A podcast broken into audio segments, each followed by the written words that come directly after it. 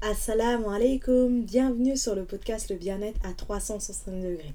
C'est le podcast qui s'adresse aux femmes musulmanes qui veulent reprendre leur bien-être global en main. Ici, nous parlons de bien-être psychique, physique, social et environnemental. Nous aborderons la santé des cœurs à travers notre relation avec Allah, la santé du corps avec l'alimentation saine, la gestion du stress, les émotions, comment prendre soin de son corps tout simplement. Ici, nous parlerons de tout ce qui touche à notre bien-être. Mon but est de vous donner des pistes de réflexion, des outils simples pour que vous puissiez cheminer vers une pleine santé. Je suis Rose, coach bien-être à 360 degrés. Je suis formée à la naturopathie, à la psychothérapie islamique, alhamdulillah, et je me forme également pour devenir coach sportif et pour devenir psychopraticienne. Je suis spécialisée dans la gestion du stress et dans la gestion émotionnelle. Je t'accompagne, Alhamdulillah, pour que tu puisses retrouver un équilibre émotionnel au quotidien. Si le bien-être, c'est quelque chose qui t'intéresse, tu es au bon endroit. Installe-toi avec une petite infusion et fais comme chez toi. Bonne écoute à toi. Bienvenue dans l'épisode du jour, la team. Comment allez-vous? Je vous ai abandonné, j'avoue. Euh, franchement, on était focus sur le mois de Ramadan. Parce que c'est pas un mois comme les autres. Donc euh, franchement, je vous ai abandonné. Mais alhamdulillah, j'ai travaillé en sous-marin. Et là, je vous prépare plein d'épisodes pépites que vous allez vraiment aimer. Et euh, du coup, je suis super contente de vous retrouver aujourd'hui et euh, on va parler d'une thématique qui va bien sûr toujours euh, emmener ce travail sur nous, ce travail pour vraiment améliorer nos, notre relation, améliorer notre rapport à nous-mêmes. Et du coup, aujourd'hui, Alhamdulillah, on va aborder une thématique qui va tourner autour des différents héritages que nos parents nous ont légués il va pas s'agir, euh, on va pas parler d'argent ici, mais vous allez vite comprendre euh, la thématique. Mais en tout cas, je suis super contente de vous retrouver. Et je vous remercie euh, du coup pour le retour, pour le dernier épisode avec Femme de choc. L'épisode vous a beaucoup plu, donc vraiment je suis contente. Et Inch'Allah, ben, je vous prépare encore des interviews à venir. Et je demande à Allah de vraiment mettre la bénédiction dans ce podcast. Et n'hésitez pas à le noter si vous aimez et à en parler autour de vous trêve de blabla, on va commencer l'épisode, alhamdulillah. Et aujourd'hui, on va vraiment parler de tout ce qui tourne autour de notre identité. Parce que notre identité, elle se construit à travers euh, notre environnement, elle se construit à travers notre rapport qu'on a pu avoir avec notre famille. Et c'est comme ça, par rapport à l'environnement familial dans lequel on va grandir, euh, les, les, personnes avec qui on va être en contact, euh, les amis, tout ça va venir euh, faire qu'on va venir créer notre identité. Et dans ce travail, on va dire, euh, de construction de notre identité, on va aujourd'hui se concentrer sur la transmission euh, familiale. Les trois formes d'héritage, j'ai décidé de, de parler de trois formes d'héritage que nos parents nous transmettent et qui peuvent plus tard avoir un impact sur notre bien-être global. Donc c'est pour ça que c'est toujours important de faire un travail d'identification sur ces formes d'héritage euh, pour pouvoir euh, comprendre que s'il y a certaines habitudes qui ont été ancrées, il est nécessaire de se dire est-ce que cela ne vient pas de ce que mes parents ont pu me transmettre? Et comment je peux faire après en sorte de travailler dessus? Mais pour ça, la première étape, euh, la première étape pardon, ça va être déjà de faire un travail d'identification. Parce que si euh, on nous a transmis euh, des choses qui étaient, on va dire, biaisées, ben, des choses qui n'étaient pas forcément totalement euh, conformes à la réalité, cela a forcément un impact après sur notre façon de voir le monde et également sur notre façon de nous voir, sur notre façon d'interagir avec les personnes qui sont autour de nous. C'est pour ça que pour moi ce sujet il est vraiment important donc c'est pour ça que faire le travail d'identification de certains héritages va nous permettre en fait de reprendre le contrôle de notre vie et de ne pas être enfermé dans un circuit qui parfois peut être à l'opposé de ce que Allah attend de nous ou encore de ce qui ne nous correspond tout simplement. Parce qu'Allah parle de la créature humaine en l'appelant les doués d'intelligence. Et ça, ce n'est pas anodin. C'est une façon de nous interpeller qu'on a euh, une raison, qu'on a cette capacité après de venir réfléchir si tout ce qu'on nous a transmis, c'est aujourd'hui, c'est forcément euh, conforme à la réalité. Et on n'est pas là pour dire oui, euh, mais nos parents, ils nous ont élevés ainsi. Non, vous allez voir façon comment j'aborde, je vais aborder cette thématique-là. Mais je pense que cette thématique-là, elle a vraiment sa place dans le podcast Le bien-être à 360 degrés. Donc, on va voir comment certains héritages familiaux nous empêchent d'atteindre le bien-être global. Et on va rentrer directement dans le vif du sujet, qui est le premier forme d'héritage, qui est l'héritage religieux. Ah, ça, ça, va piquer, mais il est nécessaire qu'on passe par là. Souvent, nos parents, ils vont nous transmettre des choses. Pour eux, c'est ça la vérité, c'est ça le haq. Mais il y a beaucoup de choses où il va y avoir un mélange entre la coutume et la religion. Et beaucoup de choses dans la coutume qui, qui n'est pas forcément en conformité avec notre religion. Et lorsqu'on cherche à travailler sur nous de manière globale, à travailler sur notre relation avec Allah, on peut se retrouver bloqué parce que on va toujours mettre en avant cette phrase-là que je vais vous dire. Je suis sûre que soit euh, vous l'avez déjà entendu, soit euh, vous l'avez peut-être même déjà prononcé, Allah wa mais on va entendre cette phrase-là. J'ai vu ma mère faire ainsi, j'ai vu mes anciens faire ainsi, mais cette phrase-là, ce n'est pas un signe de véridicité. Hein, aux dernières nouvelles cette phrase-là, j'ai vu ma mère faire ainsi, j'ai vu mes anciens faire, faire ainsi, ce n'est pas un signe de véridicité. Et quand on cherche à se dire, bon, maintenant, je vais travailler sur ma relation avec Allah, je vais vraiment aller apprendre la religion d'Allah, en, restant, en respectant vraiment le Coran et la Sunna avec la compréhension des pieux prédécesseurs. Mais que on va avoir ces croyances limitantes, on va avoir ces pensées de se dire oui, mais mes parents, ils ont toujours fait comme ça. Ben ça, c'est des choses qui nous bloquent euh, pour pouvoir vraiment travailler sur notre relation avec Allah. Parce que on va venir mettre parfois nos parents à un rang, se dire, ben mes parents, ils ont fait ceci, mais nous, à la base, on est censé suivre le prophète Mohammed.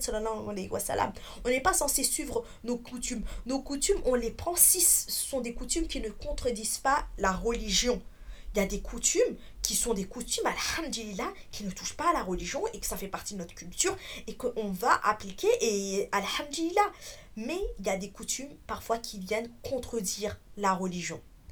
Et le fait de rester bloqué sur ce que nos parents nous ont transmis en disant ça c'est forcément le haq, c'est forcément la vérité, ben on se, on se ferme une porte et on ne comprend pas que parfois nos parents ils ont fait de leur mieux euh, ils n'ont pas forcément eu accès à la science. Alhamdulillah qu'aujourd'hui on a accès.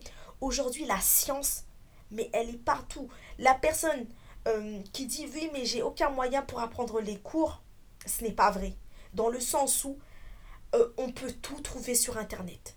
Il y a maintenant des sites de savants, il y a sur YouTube des chaînes qui sont totalement gratuites, qui donnent des cours. Après, il faut, avoir ce, ce travail d'effort de se dire je vais aller chercher ces cours-là. Mais il y a des étudiants qui sont là, qui font des cours pour transmettre cette science-là. Mais parfois, on va rester bloqué sur ce que nos parents nous ont transmis. Et dans les transmissions, il y a parfois des choses qui contredisent la religion. Euh, et là, il va y avoir des questions comme des choses comme qui vont rentrer parfois dans l'innovation, ou encore des choses parfois qui peuvent être même dans du shirk, euh, mais on ne, se, on ne se rend pas forcément compte, vu que tellement on a été baigné dedans, ben on l'a normalisé. Et c'est pour ça que c'est important pour moi d'aborder ce premier héritage religieux, parce que quand on va être sur ce chemin de se dire maintenant, je décide vraiment d'aller apprendre Allah, de connaître ce qui Allah, pas seulement de me dire je suis née musulmane, donc comme je suis née musulmane, ben c'est bon, tout est acquis. Non, euh, la religion d'Allah, il faut, faut aller travailler, il faut aller transpirer. Quand je dis faut aller travailler, c'est dans le sens où il faut vraiment ne pas s'accrocher seulement à ce qu'on connaît, parce que parfois, on a peut-être transmis des choses, mais nos parents à ce moment-là, ils n'avaient pas accès à la science qu'aujourd'hui on a accès. Ils ont fait de leur mieux. Et ça, on ne pourra pas dire qu'ils n'ont pas fait de leur mieux. Mais c'est important qu'aujourd'hui, nous, on se responsabilise sur ça. Par exemple, je prends euh, l'exemple, par exemple, du Maulid. Euh, Maulid, c'est une fête qui est souvent pratiquée dans beaucoup de pays. Moi, je sais que de là où je viens, ils le font. Mais maintenant, on a les preuves, on a les dalils que le Maulid, c'est une innovation. Et aujourd'hui, quand on pose ça aujourd'hui, on se dit le Maulid, c'est une innovation. Ça ne fait pas partie de la pratique de la Sunna. Les compagnons ne l'ont pas fait. Ils n'ont pas fêté cette fête-là. Et euh, le normaliser, ben, le normaliser et dire que ça fait partie de la religion, ben, c'est innover dans la religion. Et on sait que quand, euh, quand le professeur sallam il est venu avec la religion d'Allah, il est venu avec, la, avec une religion qui a été. Il a, il, a, il a donné la révélation qui était de manière complète. Il n'y a rien aujourd'hui que nous, on a besoin d'ajouter ou d'enlever. Parce que à, le professeur sallam il a reçu une révélation et il a tout transmis. Et les compagnons, ils ont suivi, les trois premières générations, ils ont suivi cette révélation-là de manière conforme. Et aujourd'hui, il y a eu cette fête-là, par exemple le Maulid. Si la personne qui veut vraiment aller chercher les preuves sur le Maulid, il trouvera les preuves.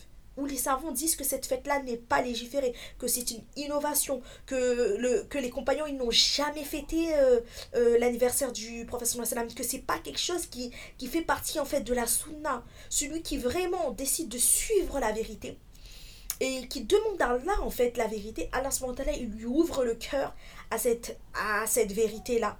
Même si euh, nos parents ils ont fêté ça, mais nous aujourd'hui, on suit le prophète Muhammad sallallahu alayhi wa avec la compréhension des pieux prédécesseurs. Euh, nos parents, ils sont faillibles, nous on est faillibles, ils, peuvent se tromper sur ce qu'ils nous ont transmis. Mais si nous aujourd'hui, euh, on a grandi, on peut se dire, ben je vais me responsabiliser. Où est le vrai et où est le faux dans ce qu'on m'a transmis? Il y a eu beaucoup de vrai, mais peut-être qu'il y a aussi des choses euh, qui ne sont pas encore fermées avec mon din et qui vont parfois m'empêcher euh, d'adorer pleinement Allah de manière, de manière euh, conforme à ce qu'il attend de moi. Et pour la petite histoire, je m'appelle Roselyne, mais je suis née musulmane. je suis née musulmane, je ne suis pas convertie parce qu'on m'a déjà demandé et non, je ne suis pas convertie.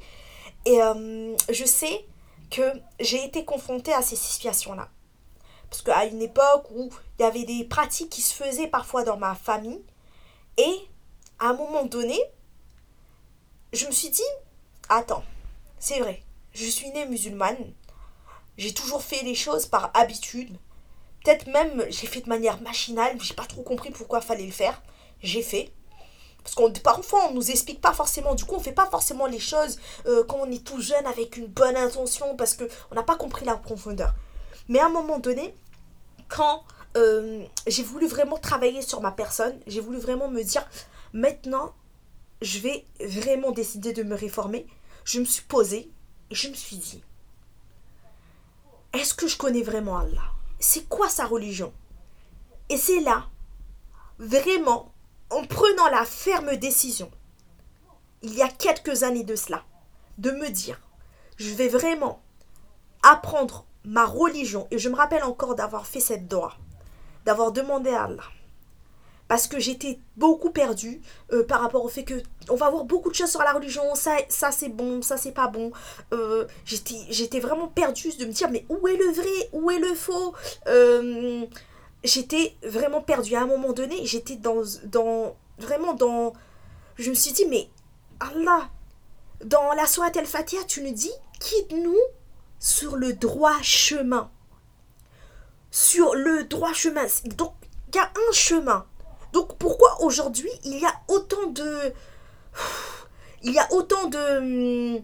Ben, de conflits au niveau de ta religion, je comprends pas.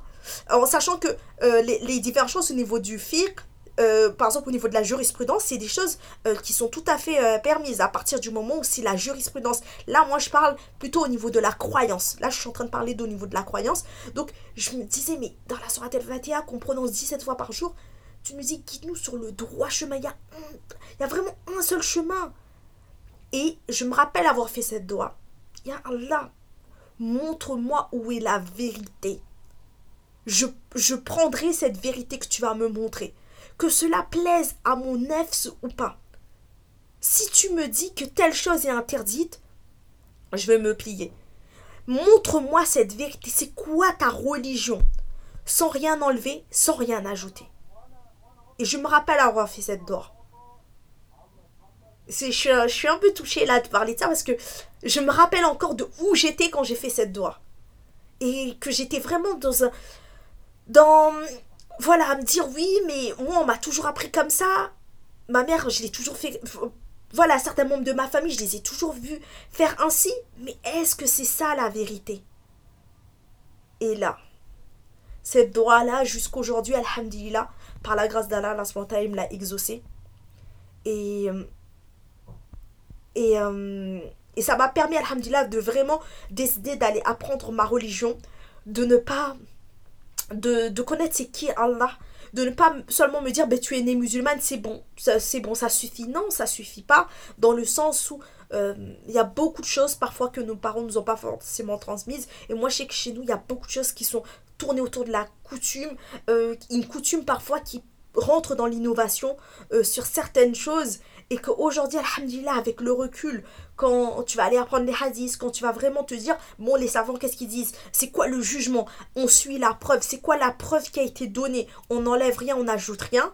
Quand tu vois que telle coutume est faite dans ton pays et qu'il n'y a aucune preuve qui est rapportée dans ça, là, tu peux que te dire, mais en fait, je ne peux pas suivre ça. Moi, je suis, alhamdulillah, le meilleur des hommes. Et Allah nous dit, j'ai parachevé pour vous votre religion. La religion, elle a été parachevée. Elle est parfaite. C'est pour ça que l'héritage religieux, si on s'y accroche de manière ferme, sans remettre en doute parfois certaines choses que nos parents ils vont faire. Là, par exemple, j'ai pris l'exemple du Maoulid, mais il y a plein d'autres coutumes. Il y a, par exemple, on sait que sur le continent africain, il y a beaucoup d'actes de shirk euh, qui est fait, où par exemple, des personnes vont demander des choses aux saints, euh, qui vont demander des choses aux pieux, euh, qui considèrent que telle personne est un saint, donc ils vont demander. C'est des choses qui existent. Parfois, on a l'impression que, ah, mais non, dans le Coran, à la là il parle de ces peuples qui faisaient du shirk, mais ça ne nous concerne pas. Mais subhanallah, vraiment, sur le. Je parle là du continent africain parce que c'est ce que je connais, mais il n'y a pas que le continent africain qui est touché par ça, mais tout ça pour vous dire que c'est des choses qui existent. Et le fermer les yeux et dire mais non, ça n'existe pas. Euh, aujourd'hui, euh, dans ma famille, il n'y a pas forcément des choses par rapport à la sorcellerie. C'est pour ça, ou par rapport à l'innovation, ben, c'est vraiment, c'est vraiment se, se voiler la face dans le sens où c'est des choses qui existent et c'est pour ça que nous, comment faire en sorte de pouvoir s'éloigner de ça? Ben, C'est en s'armant de la science. Parce que la science, c'est une lumière.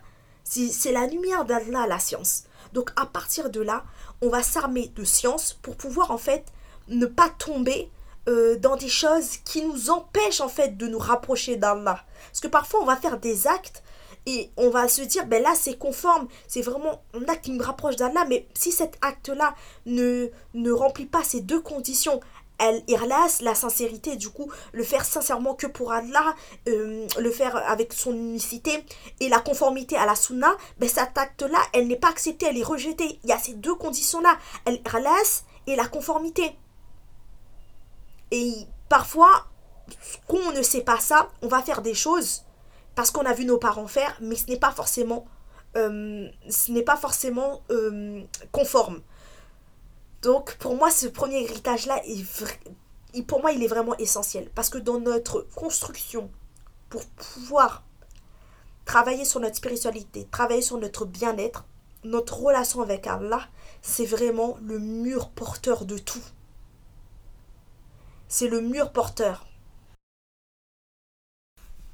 Et quand je suis en train de dire ça, je suis pas en train de dire que dans la transmission de l'héritage euh, religieux, il n'y a que du faux, l'innovation, le shirk. Non, je suis juste en train de dire que parfois, il y a eu un mélange euh, entre des choses qui sont issues de la coutume, des choses qui sont issues de l'innovation, euh, peut-être même un petit peu de shirk.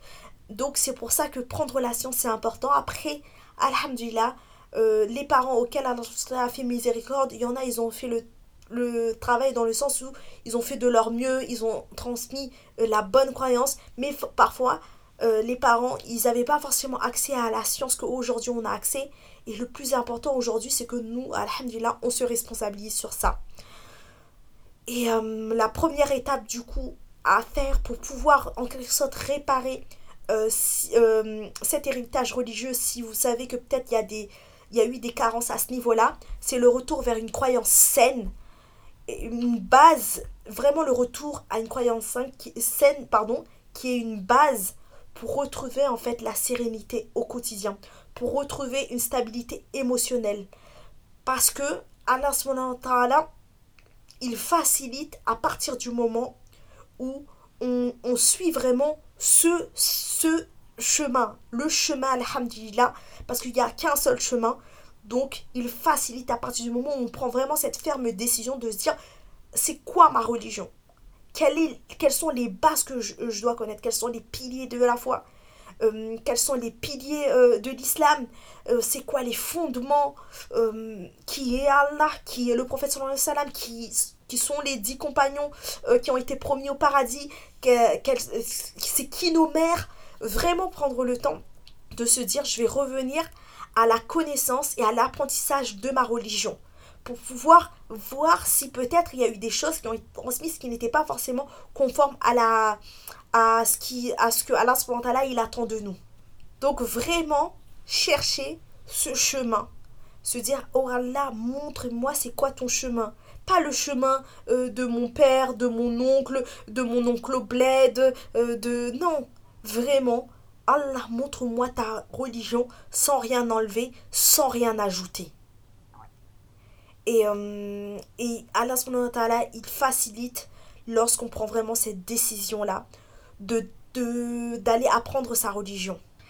Une fois qu'on est sur ce chemin-là, qu'on se dit, bon, là maintenant je suis en train d'apprendre ma religion, alhamdulillah, il faut déjà, se, déjà faire la réforme sur nous-mêmes et après apprendre à faire la dawa à notre famille, mais de manière vraiment avec douceur. Pour faire la dawa en disant Ah ben maintenant que j'ai appris ça, je veux vraiment que ma famille change sur tous les points, ça va pas du tout. Non, pas du tout, il faut aller en douceur. Faire les choses de manière calme, alhamdulillah. Parce que le professeur Nassam, il il est venu avec la douceur. Donc, faire les choses avec douceur.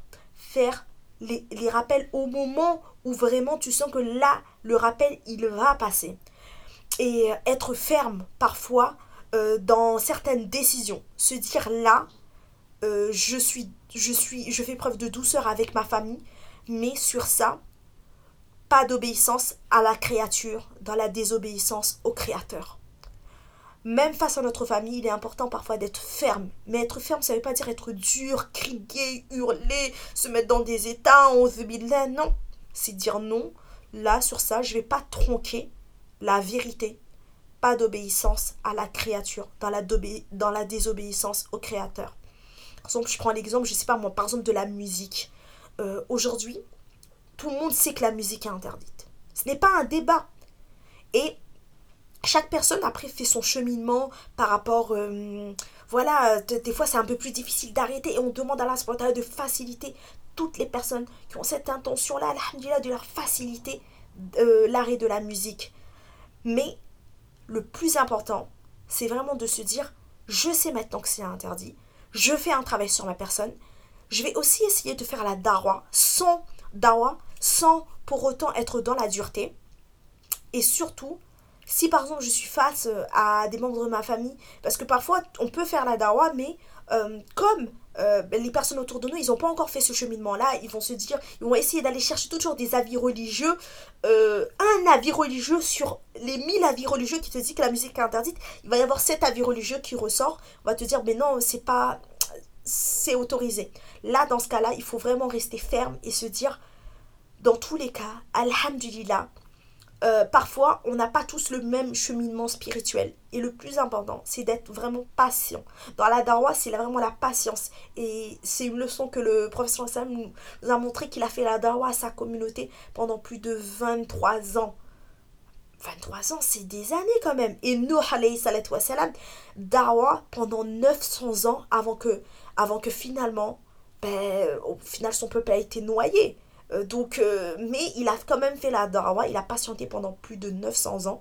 Donc se dire aussi que parfois, quand ben, voilà, euh, les personnes autour de nous vont aller chercher des avis qui leur arrangent, ou même quand nous, par exemple, on va être face à des situations où ça pique un peu le nef, on va se dire, mais c'est pas comme ça que j'ai appris, j'aimerais bien suivre mes passions, on le dit pas comme ça, mais on va chercher la vie qui nous arrange. Là, il faut vraiment s'en remettre à Allah, se dire Oh Allah, montre-moi la vérité comme étant vraie, montre-moi le faux comme étant faux.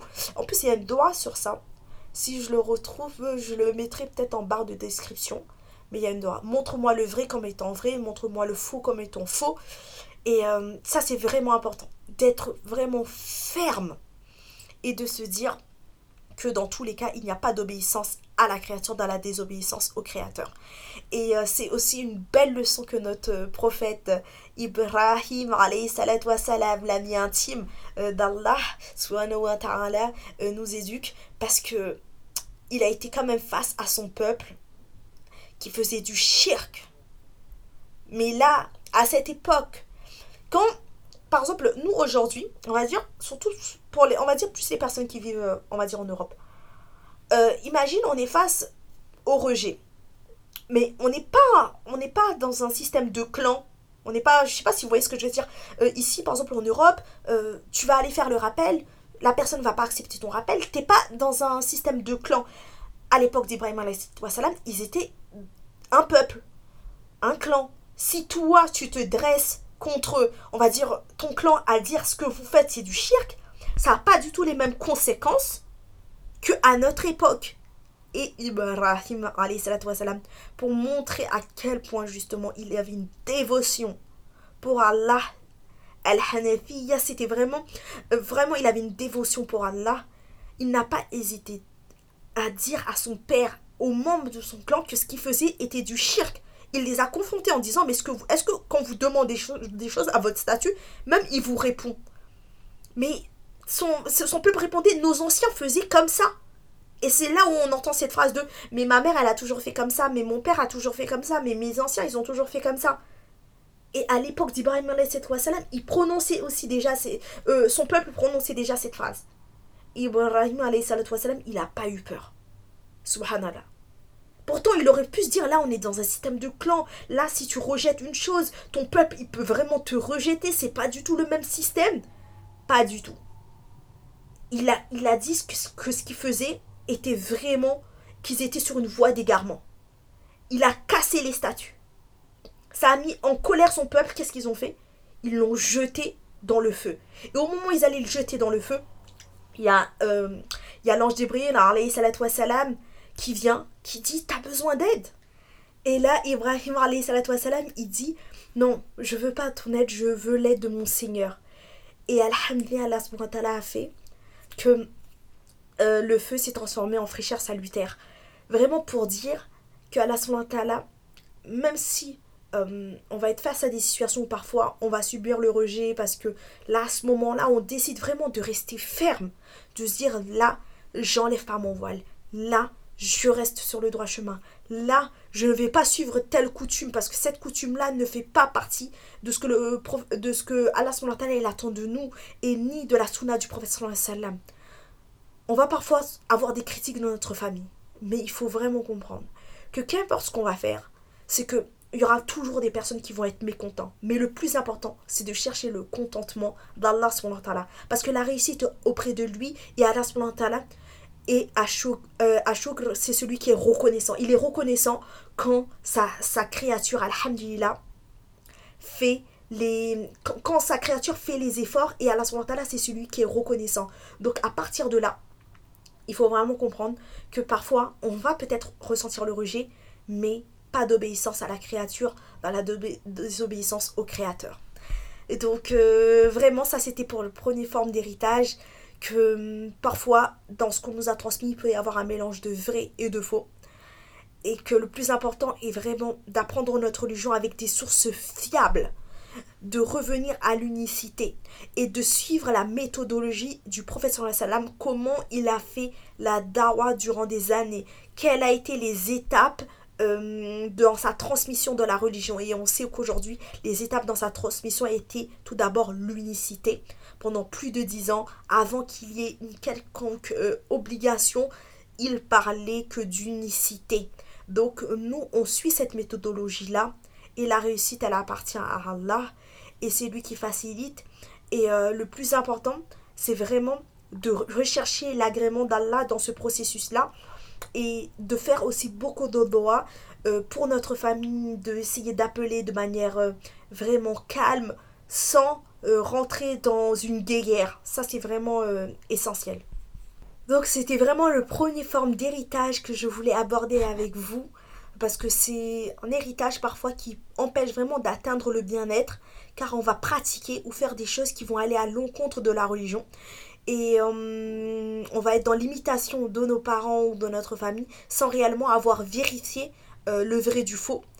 Et euh, le plus important est vraiment de s'attacher à la preuve et de comprendre que notre religion est parfaite, alhamdulillah, et qu'il n'y a rien à enlever et rien à ajouter on va passer aux deuxième forme d'héritage qui peut vraiment nous bloquer euh, lorsqu'on veut travailler sur nous, lorsqu'on veut aller bien dans notre tête, lorsqu'on veut tendre vers un mieux-être, qui est l'héritage familial, devient la réussite de la famille. Fais la fierté de tes parents. Cet héritage-là, comment dire? Il y a beaucoup d'espoir. C'est un héritage où les parents vont mettre vraiment tout leur espoir sur nous. Euh, parce qu'ils veulent une réussite financière, économique. Parce que souvent, on va venir de familles euh, d'immigrés. Et euh, ce type de schéma, les parents, ils vont attendre à ce que les enfants puissent vraiment réussir dans la vie. Que, les, que, le, que ces enfants-là puissent honorer tout le travail que eux ils auront fait, tous les sacrifices qu'ils auront pu faire. Donc ils attendent cette réussite fulgurante, une réussite financière, une réussite économique. Que parfois faut devenir cette Wonder Woman euh, pour faire aussi la, la, réussite, pour faire aussi la fierté de la famille au réussir des études prestigieuses, euh, bien gagner sa vie. Et euh, tout ça, on le comprend on le conçoit, que quand des parents, ils ont beaucoup sacrifié, ils veulent cette réussite-là. Et la réussite économique, financière, ce n'est pas quelque chose qui est blâmable, bien au contraire. Là où parfois, cela, pourquoi j'ai décidé de l'aborder dans le deuxième point, là où parfois cela peut devenir blâmable, c'est encore euh, cette question-là de mais à quel prix doit-on aller chercher cette réussite-là? Hum, si on doit aller chercher cette réussite-là, par exemple, euh, tu décides de dire, bon, je vais faire des études de droit. Par exemple, je vais prendre mon exemple. Euh, moi, alhamdulillah, dans mon cas, j'avais fait des études de droit, je m'étais dit, euh, vas-y, je vais être commissaire de police. commissaire de police, tu gagnes bien ta vie. En plus, dans le domaine, j'étais dans le domaine du droit public. Donc, droit public, alhamdulillah, c'était vraiment un domaine que j'aimais à l'époque. que aujourd'hui, avec le recul, je me dis, mais t'étais surtout très matrixée. Mais euh, tout ça pour dire que je me disais, mais il faut que je réussisse pour ma mère, parce que ma mère, elle a fait beaucoup de sacrifices, elle nous a élevés euh, quasiment seuls, euh, donc il faut vraiment que je réussisse, mais c'était à quel prix? C'était à quel prix dans le sens où... Hmm, dans le sens où le chemin que j'étais en train de prendre, c'était pas un chemin qui était conforme à Allah. Commissaire de police, tu vas pas porter le voile là-bas. Tu vas travailler dans des rythmes ou parfois même avoir une famille, c'est pas forcément évident. On peut t'appeler à 1h, 2h, 3h du matin. Donc tu n'as pas forcément ce rythme, on va dire, de la femme musulmane. Euh, tu vas aller à l'encontre de certaines de tes valeurs. Tu vas devoir, en allant au travail, laisser tes principes et tes valeurs à la porte. Euh, peut-être faire des choses même euh, où tu vas sentir cette une dissonance cognitive créée en toi parce que ça ne colle pas du tout avec la personne que tu es. Tout ça parce que tu veux cette réussite financière et économique pour que tes parents soient fiers de toi. Et c'est là où ça devient problématique. Parce que vouloir bien gagner sa vie, alhamdulillah, si une sœur me dit, moi j'aimerais être millionnaire parce que je veux construire des mosquées, je veux vraiment faire en sorte que mes parents soient fiers de moi, je veux également faire en sorte que mes parents puissent faire le hajj et vivre de manière euh, sereine, mais je suis la première à lui dire, ma sœur, alhamdulillah, viens, euh, on, ah vas-y, qu'est-ce que, qu'est-ce que je peux faire pour pouvoir t'aider? Bien au contraire, une réussite financière et économique, c'est pas ce qui est hum, reproché. Ce qui est reproché, c'est plutôt le fait de, de devoir le faire à tous les prix. C'est plutôt ça ici le sujet. Donc on va vraiment se retrouver à faire des études, à avoir des comportements, à être une personne qu'on n'est pas. Parfois, on va même renier nos valeurs les plus profondes parce que on veut devenir la réussite de la famille. Et ça, à un moment donné, ça peut être vraiment toxique pour nous. Et hum, parce que les parents, du coup, ils mettent beaucoup d'espoir en nous, le fait de, devenir, de devoir devenir la réussite de la famille. Et cet héritage, ben, c'est un héritage qui peut être négatif. À partir du moment où on va aller faire des choses qui vont aller à l'encontre de notre religion et de la personne qu'on cherche réellement à être. Donc la première chose à faire pour sortir de cet héritage-là est vraiment déjà de comprendre que nous, on n'est pas notre réussite. Dans le sens où il y a, notre réussite, il y a nos diplômes, mais c'est pas des choses qui nous déterminent en tant que personne, en tant que être. Ça, c'est vraiment essentiel à comprendre. Et euh, que même si nos parents, eux, ils vont beaucoup parfois se dire moi je veux que mon enfant soit ingénieur, je veux que mon enfant soit je sais pas moi sage-femme, médecin parce qu'il y a ce côté euh, vraiment on va dire un peu renommé, ce côté euh, ah ben franchement mon enfant il est médecin. Je, on peut comprendre. Mais si cet héritage là ou euh, le fait d'aller chercher d'aller chercher ce diplôme là nous pousse à renier notre personne, ben c'est que c'est un héritage qu'il faut vraiment essayer de, de, revoir à partir du moment où on est en train d'essayer de vivre en fait la vie que nos parents ils auraient voulu peut-être avoir et que on est en train de d'essayer de faire en sorte que eux puissent le réaliser mais à travers nous. On est en train de réaliser leur rêve à travers nous. Mais il est essentiel de comprendre que nous ne sommes pas nos parents.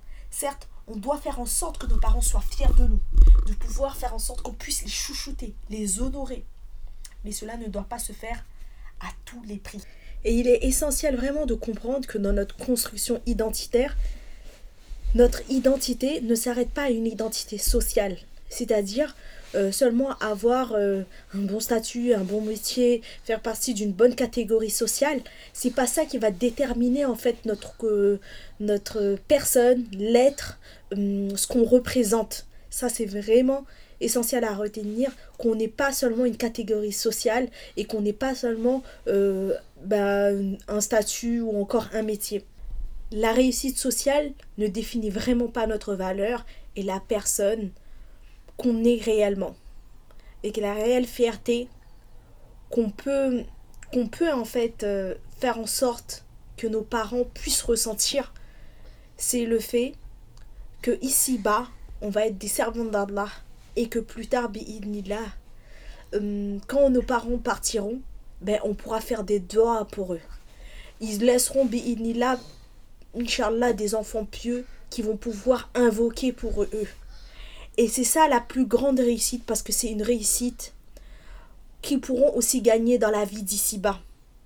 C'est la relation euh, qu'on va créer avec Allah qui va nous permettre de vraiment faire la fierté de nos parents, même si aujourd'hui euh, parfois, il y a certains parents qui n'ont pas ce recul-là de se, de se dire ça en se disant ben non, il faut s'adapter, euh, enlève ton voile, ce n'est pas aussi grave que ça.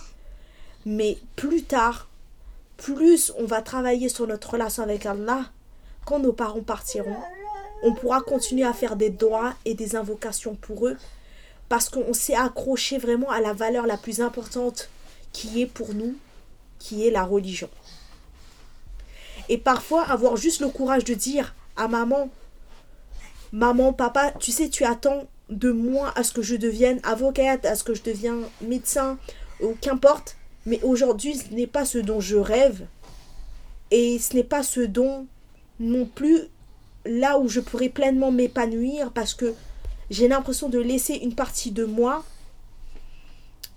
en dehors du travail ça demande du courage. Au début, certes, les parents, parfois, ils vont peut-être nous combattre, peut-être ils vont pas comprendre, mais il est nécessaire vraiment de s'en remettre à Allah et de comprendre que par rapport à leur histoire, ben, ils, ils mettent vraiment beaucoup d'espoir en nous, mais nous, on doit parfois être aussi ferme et comprendre qu'on ne peut pas en fait euh, porter euh, une réussite, euh, on va dire fictif, ce sera une réussite du coup fidounia, mais ce sera pas du tout parfois une réussite euh, fil akhira. Et pour finir cet épisode-là, on va finir sur l'héritage alimentaire. Dans ce dernier point ici, on va vraiment être focus sur la transmission alimentaire de nos parents, mais aussi la transmission que nous-mêmes, on va laisser à nos enfants.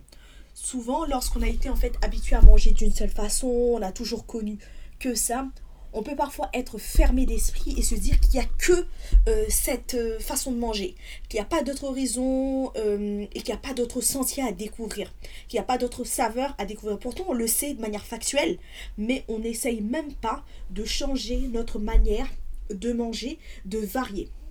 Et ça, souvent, c'est aussi dû à notre histoire, parce qu'on va vraiment s'enfermer dans des cases que euh, l'alimentation, soit ça va être que euh, du riz, soit ça va être que des repas en sauce, soit ça va être que, je sais pas moi, que de la soupe. On va vraiment être enfermé dans, dans, un, dans un genre de cercle par rapport à ce que nos parents nous ont transmis, alors que il est vraiment nécessaire de comprendre que euh, dans l'alimentation, alhamdulillah, il y a beaucoup de cultures, il y a beaucoup de façons de manger et qu'il y a beaucoup de merveilles à découvrir.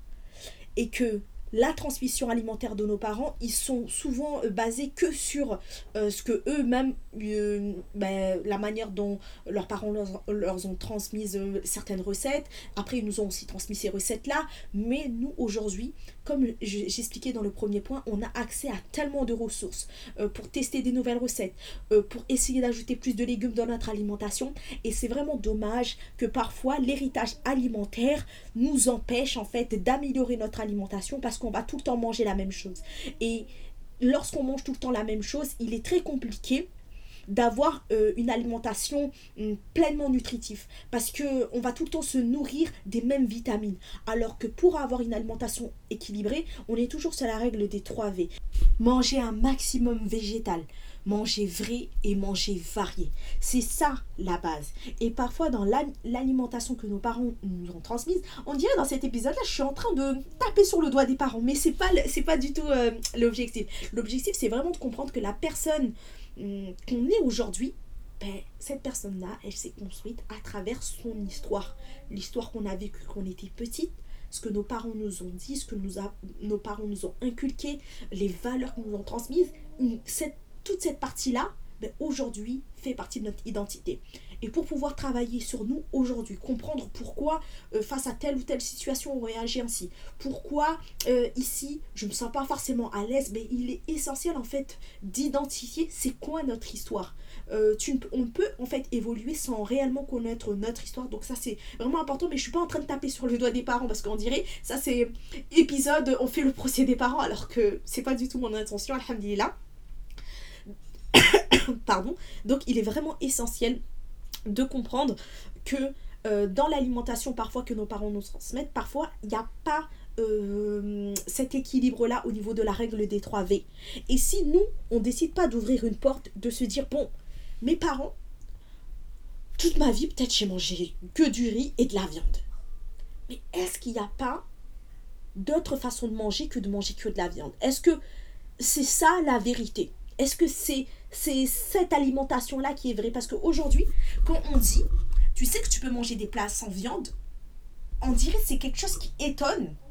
Alors que même quand tu regardes, par exemple, à l'époque du professeur la salade, il mangeait pas tous les jours de la viande. Après, c'est vrai que voilà, c'est pas du tout la même époque, mais ce que j'essaie d'expliquer, c'est que ça peut étonner aujourd'hui qu'on dit, ben non, tu peux manger un repas végétarien, et même un repas même sans poisson, mais un repas 100% végétarien. Et aujourd'hui, si on a un blocage au niveau de notre cerveau et que ça fait un tilt, c'est que forcément, euh, il faut travailler sur l'héritage alimentaire et comprendre que ce que nos parents nous ont transmis, Alhamdulillah, les recettes de mamie, de maman, sont des recettes qu'on garde, mais il est important de venir les diversifier que ce qu'on nous a transmis, il n'y a pas que ça, c'est pas une vérité euh, absolue, euh, il n'y a que ça. Non, il faut vraiment essayer d'ouvrir son esprit et ne pas se fermer en fait. Euh, il ne faut, faut pas être fermé d'esprit à ce niveau-là. Donc le premier point, lorsqu'on veut travailler sur cet héritage-là, pour travailler sur notre santé du corps, c'est déjà d'identifier quels sont les schémas alimentaires que mes parents m'ont transmis. Quels sont les schémas aujourd'hui que je peux garder. Et d'autres schémas que peut-être il faut que j'apprenne à délaisser. Euh, est-ce que mes parents m'ont transmis un amour inconditionnel de manger trop de sucre? Est-ce que c'est quoi les schémas alimentaires? Il est important vraiment que vous preniez le temps de regarder le schéma alimentaire une fois que vous allez faire un petit peu un topo de euh, en l'espace de un mois, qu'est-ce que je mange? Est-ce que je mange tout le temps la même chose? Est-ce que je mange que les plats qui viennent de chez moi ou j'essaye de tester autre chose, une autre façon de manger? Euh, C'est important d'être honnête sur ces, questions que vous allez vous poser. Ensuite, vous allez vous poser vous allez vous dire maintenant, qu'est-ce que je peux faire pour pouvoir euh, améliorer mon palais culinaire et ne pas seulement manger que ce que je connais? Et la première solution que je peux vous donner, c'est vraiment d'essayer des nouvelles recettes, d'essayer de vous fixer par exemple un challenge une fois tous les deux semaines. C'est quelque chose que moi je trouve très intéressant, alhamdulillah, que j'aime bien le concept de une fois tous les deux semaines. Vous pouvez vous dire, je vais faire un repas du monde. Quand je dis repas du monde, de vous dire là, une fois tous les deux semaines, je vais m'atteler à faire des sushis maison. Une fois tous les deux semaines, je vais euh, cuisiner coréen. Une fois tous les deux semaines, je vais cuisiner 100% thaïlandais. Et ça, ça va vous permettre en fait d'aller découvrir des nouvelles recettes en sachant que vous n'êtes même pas obligé d'avoir un livre de recettes. Vous pouvez acheter, euh, vous pouvez, pardon, regarder des vidéos sur YouTube. Il y a plein de vidéos YouTube et encore plus sur Instagram, il y a aussi sur Pinterest. Les recettes, c'est pas du tout ce qui manque. Et vous pouvez dire, ben vas-y, je vais tester ça. Franchement, je l'ai jamais mangé, mais pourquoi pas? Vous pouvez aussi vous dire, ah ben là, je peux, tester le tieboudjen, euh, qui, est qui est une spécialité sénégalaise. Ça donne quoi? Ne pas seulement à chaque fois manger euh, les repas qui viennent de chez nous, parce que c'est vraiment dommage de ne pas aller découvrir toutes les saveurs qu'Allah il a créées. Et, euh, et c'est pour ça que, voilà, ça c'est le premier conseil que je pourrais vous donner, vraiment de vous faire des challenges de une fois tous les deux semaines, de vous faire un repas différent qui change de vos habitudes pour pouvoir découvrir euh, euh, des nouvelles saveurs, pour pouvoir développer votre palais, d'apprendre à mettre d'autres épices que les épices que vous utilisez au quotidien. Et ça, ça va vous permettre de vraiment vous ouvrir l'esprit et de ne pas être enfermé dans une case. Et, euh, et, souvent, on va aussi parfois entendre des phrases de Ah, c'est trop bizarre ce qu'elle mange. Euh, ça, c'est typiquement en fait le style de phrase qu'il faut bannir, car euh, le curseur de bizarre, c'est quoi exactement quelque chose de bizarre? Moi, j'aimerais. Je pose la question c'est quoi quelque chose qui est bizarre? Non, c'est pas parce qu'on ne connaît pas une chose que c'est bizarre. Et il faut aussi changer notre vocabulaire et notre façon de voir les choses. Parce que ça, ça n'aide pas à notre évolution, ça n'aide pas à être des personnes meilleures, ça ne nous aide pas à nous enrichir, à nous développer. Hum, et euh, voilà, vraiment, euh, sur ces points-là, j'aimerais vraiment que la team, façon, si vous faites partie de la team You, la team You, pardon, vous faites partie de la team qui recherche à grandir, qui recherche la croissance, qui recherche à s'améliorer, à travailler sur son bien-être global, à travailler sur son, sur son esprit, à travailler sur sa manière de voir les choses et euh, essayer de changer son vocabulaire et enlever les phrases du style c'est trop bizarre ce qu'elle mange. Non, c'est pas parce qu'on ne connaît pas une chose que c'est bizarre. Sur ces mots-là, euh, vraiment, euh, je vous encourage à aller tester les merveilles d'Allah que Allah il a mis sur cette terre, euh, d'ouvrir euh, nos yeux, d'ouvrir nos vraiment nos papilles, d'être curieuse et, euh, et, comprendre que la transmission culinaire que nos parents nous ont transmise, c'est pas une fin en soi. Il n'y a pas que ça. Et voilà. En tout cas, j'espère vraiment que cet épisode vous a plu. N'hésitez pas à noter l'épisode si vraiment ça vous a plu et à faire en sorte de vraiment vous poser les bonnes questions pour avoir les bonnes réponses, de réfléchir également quel est l'héritage aujourd'hui qui vous empêche le plus d'évoluer? Est-ce que vous êtes plutôt euh, dans cet héritage, on va dire, euh, religieux euh, Du coup, vous allez être bloqué dans des schémas où vous allez souvent vous référer à vos parents, à la pratique qu'ils vous ont transmis, ou euh, vous allez être plutôt enfermé dans un schéma de il faut à tout prix que je réussisse, que je devienne l'espoir de la famille, que je porte tout sur mon dos, ou vous êtes plutôt euh, au niveau de l'héritage euh, alimentaire, vous avez du mal à découvrir d'autres d'autres recettes, d'autres plats. Donc vraiment questionnez-vous, qu'est-ce qui vous bloque aujourd'hui? Et, et, ces trois héritages que j'ai abordés, il y en a encore plein d'autres, alhamdulillah, L'objectif, c'est vraiment que vous vous posez la question de qu'est-ce qui me bloque et sur quoi je dois travailler, sur quoi je dois me concentrer. Donc voilà, voilà. Si vous voulez aller plus loin et vous faire accompagner par moi, n'hésitez pas à me contacter. Je vais vous laisser du coup mon mail pour me contacter. Euh, pour qu'on puisse prendre un rendez-vous qui est totalement gratuit. C'est un rendez-vous diagnostic où je vais vous expliquer un peu bah, mon programme d'accompagnement parce que du coup j'ai un seul programme d'accompagnement. Euh, c'est mon programme du coup signature, c'est mon programme phare Alhamdulillah où j'accompagne les femmes à travailler sur leur équilibre émotionnel, à travailler sur la santé du corps, de l'âme, à travailler sur la santé spirituelle, à travailler sur leur personne, à aller à la connaissance de soi, à vraiment mettre Allah au centre du processus pour pouvoir s'améliorer, à mettre également en place des nouvelles habitudes de vie, à se discipliner. On travaille vraiment sur plein d'axes durant ces trois mois-là. Et euh, franchement, les personnes que je suis en train d'accompagner actuellement, on arrive au bout, euh, on arrive au bout du coup euh, bientôt de l'accompagnement. Et vraiment, si vous voulez vraiment travailler de manière globale, vous me contactez et je verrai, alhamdulillah, si mon programme peut vous correspondre. Et je demande à la là vraiment de mettre la bénédiction dans cet épisode-là. N'hésitez pas à noter cet épisode, la team, à donner de la force, à partager autour de vous.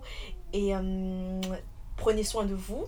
Quoi d'autre? Ben j'avais rien d'autre. J'espère que vous avez passé un bon mois de Ramadan, que vous êtes en train de cueillir les fruits euh, de ce mois-là, que vraiment vous avez pu profiter et, hum, et qu'Allah en tout cas vous en rajoute, raffermisse nos pas et qu'Allah en tout cas vous préserve de tout mal. Prenez bien soin de vous et à bientôt, Inch'Allah.